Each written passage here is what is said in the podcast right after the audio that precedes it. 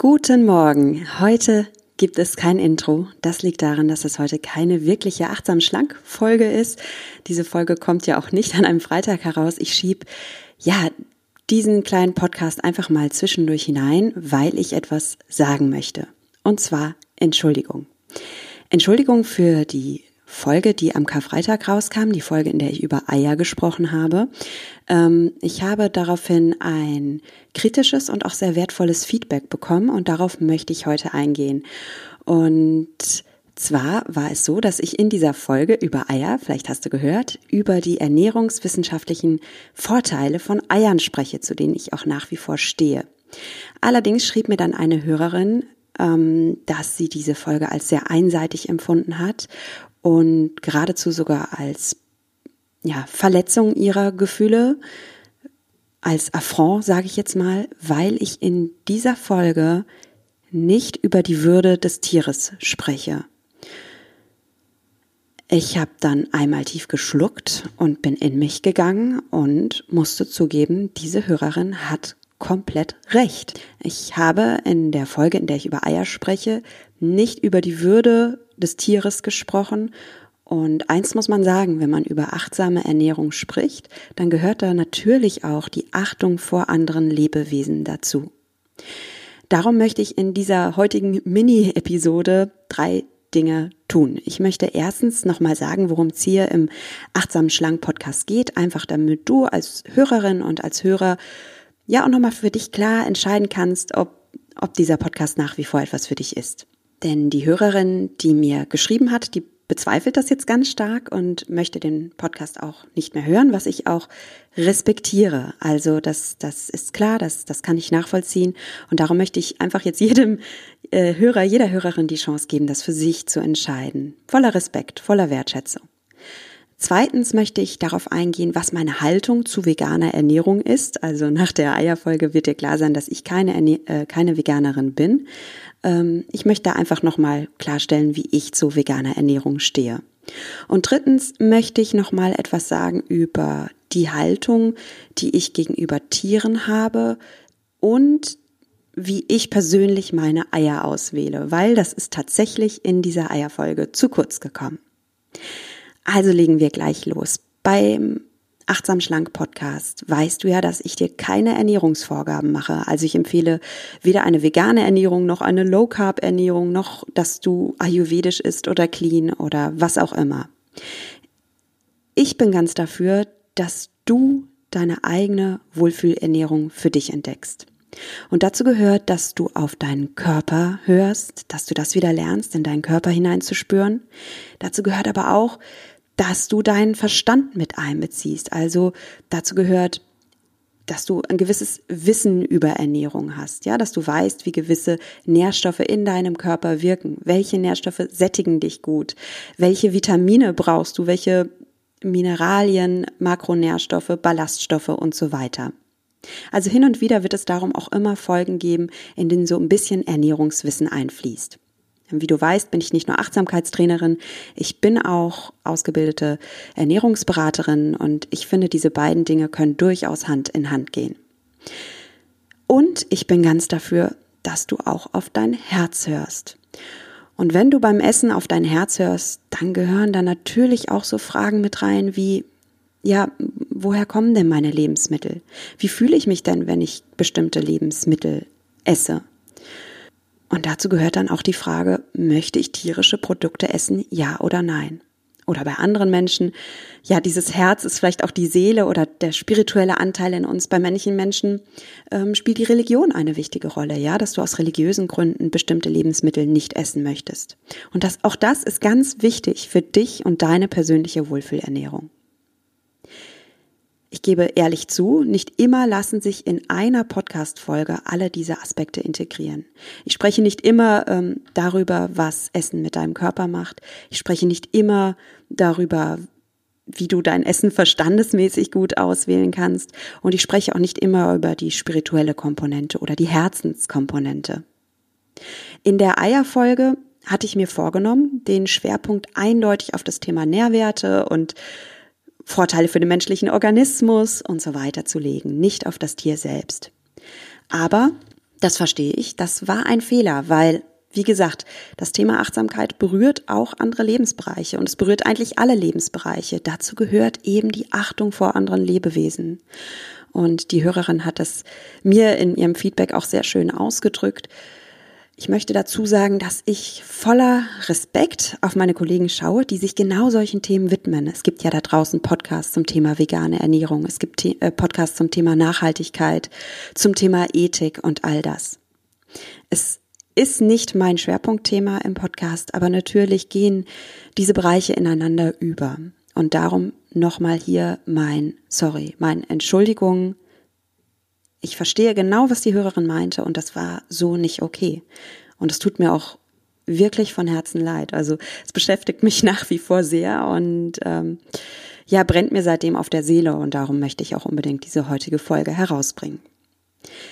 Was ist meine Haltung zu veganer Ernährung? Du weißt, ich bin keine Veganerin, ich bin auch keine Vegetarierin. Trotzdem, ich habe großen Respekt vor Veganern und deren Ernährungsphilosophie. Und es ist vor allem den Einsatz von Veganern und Tierschutzaktivisten zu verdanken, wenn sich in der Politik etwas bewegt, wenn sich auch in unserem gesellschaftlichen Bewusstsein etwas bewegt und wir alle mal ein bisschen mehr darüber nachdenken, woher unsere Lebensmittel kommen. Und dafür an dieser Stelle mein Dankeschön an euch Veganer, an euch Tierschützer, die ihr euch dafür einsetzt. Und danke auch nochmal an die Hörerin, die mir die E-Mail geschrieben hat an dieser Stelle. Jetzt möchte ich ja noch was zur Würde des Tieres sagen, beziehungsweise hm, welche, welche Einstellung habe ich jetzt zu tierischen Produkten und wie wähle ich meine Eier aus. Also, nach wie vor stehe ich zu dem ernährungswissenschaftlichen Hintergrund der Eierfolge. Ich stehe dazu, dass ich Eier für sehr wertvoll für die menschliche Ernährung halte und ich stehe dazu, dass ich gerne Eier esse. Was ich auf keinen Fall möchte, ist aber so rüberzukommen, als sei mir die Würde der Tiere egal. Und darum möchte ich hier noch einen kurzen Nachtrag eben geben, wie ich persönlich meinen Umgang mit Eiern handhabe. Dann natürlich ist es so, dass wir auch, wenn wir keine Veganer sind, als Konsumenten Einfluss nehmen. Also mit unserer Kaufentscheidung nehmen wir Einfluss und setzen auch irgendwo ein Statement. Und ich denke, die meisten von uns, die einmal diese schrecklichen Bilder gesehen haben von konventionell gehaltenen, von konventionell gezüchteten Hühnern, mm, den, ja, die fühlen damit, weil, ja, wenn du die Bilder mal gesehen hast, ist es halt wirklich erschreckend, wie Hühner gehalten werden. Und irgendwann habe ich auch erfahren, dass männliche Küken geschreddert werden, nachdem sie ausgebrütet werden, weil sie eben für die Landwirtschaft keinen ökonomischen Nutzen haben und damit werden sie dann halt getötet. Also habe ich mich dann entschieden, Bio-Eier zu kaufen. Was ich aber damals nicht wusste, ist, dass Bio nicht gleich Bio heißt. Also tatsächlich gibt es auch bei Bio-Eiern richtige Unterschiede und das hat mich wirklich erschreckt. Und zwar ist es so, dass männliche Küken auch im Ökolandbau unwirtschaftlich sind. Sie legen keine Eier und sie sind auch für die Fleischproduktion nicht besonders interessant. Und darum will kein Hühnerhof diese männlichen Küken haben. Auch Biohöfe wollen keine männlichen Küken haben. Und darum kaufen sie von den Brütereien eben nur die weiblichen Küken. Erst in dem Moment, in dem jetzt dieses weibliche Küken also den Biobetrieb betritt, wird es zum Biotier. Und was passiert jetzt aber mit dem Männchen? Was passiert mit den Brüdern dieser Hühnerweibchen? Die will keiner haben. Vielleicht kannst du dir denken, was mit den Männchen passiert. Es gibt halt leider kaum Bio-Brütereien und diese männlichen Küken werden getötet. Es gibt hier keine Kontrolle, keine Biokontrolle für diese männlichen Hühner, weil diese männlichen Hühner ja den Biohof niemals betreten. Also sind sie außerhalb dieses Biosystems. Es gibt jetzt aber Biobetriebe, die sich dieses Missstands annehmen. Und zwar kannst du das immer auf der Verpackung ablesen. Also du kannst auf der Verpackung nicht nur ablesen ein, ein Biosignal, ein Biosignal, ein Biosiegel ist auf der Verpackung drauf, sondern du kannst auch explizit ablesen, ob dieser Betrieb männliche Küken mit aufwachsen lässt und damit mit einem höheren Preis quasi subventioniert, dass diese männlichen Küken leben dürfen. Nach wie vor sind diese männlichen Küken dann immer noch unwirtschaftlich, aber sie werden dann eben, ja, mit subventioniert, wie ich gerade schon sagte. Und du zahlst als Konsument einen Aufpreis dafür. Ich bin ganz ehrlich, auch diese männlichen Hühner äh, leben jetzt nicht äh, bis zu ihrem natürlichen Tod in einem Paradies, sondern sie werden irgendwann geschlachtet und zu Fleisch verarbeitet. Das muss man ehrlicherweise sagen. Auch bei diesen Biobetrieben, die eben männliche Küken aufwachsen lassen, werden die Tiere als Nutztiere gesehen und irgendwann geschlachtet. Ob das für dich vertretbar ist oder nicht, das entscheidest natürlich du. Wie gesagt, ich möchte einfach an dieser Stelle ehrlich mit dir sein, authentisch und zu meiner persönlichen Wohlfühlernährung gehören derzeit auch tierische Produkte. Ich esse weniger davon, seitdem ich achtsam esse. Tatsächlich esse ich viel weniger Fleisch als früher. Ich gebe zu, als ich mit diesem ganzen Diätwahnsinn anfing, das war genau in der Low Carb Zeit, in der Low Carb Ära. Und ich habe dadurch in dieser Low Carb Ära leider viel mehr Fleisch gegessen als früher ich habe schon damals gemerkt, dass, dass mir das nicht gut be bekommt und habe da irgendwo auch meine Augen verschlossen vor, vor dem, was das eigentlich bedeutet für unsere Umwelt. Ähm, ja, ich bin darüber auch nicht glücklich, aber es war so. Und als ich dann anfing, achtsamer zu essen, fing ich überhaupt mal wieder an, das zu hinterfragen, wie viel Fleisch ich da überhaupt esse, ob ich das überhaupt will, ob ich das körperlich will, aber ob ich das auch, ja, mit meinem Verstand und mit meiner Seele will. Und mein Kompromiss für mich an dieser Stelle, den ich für mich ganz persönlich eingenommen habe, ist eben, dass ich nach wie vor tierische Produkte esse, aber weniger. Mein Fleisch kaufe ich übrigens hier in Worms, haben wir eine Metzgerei.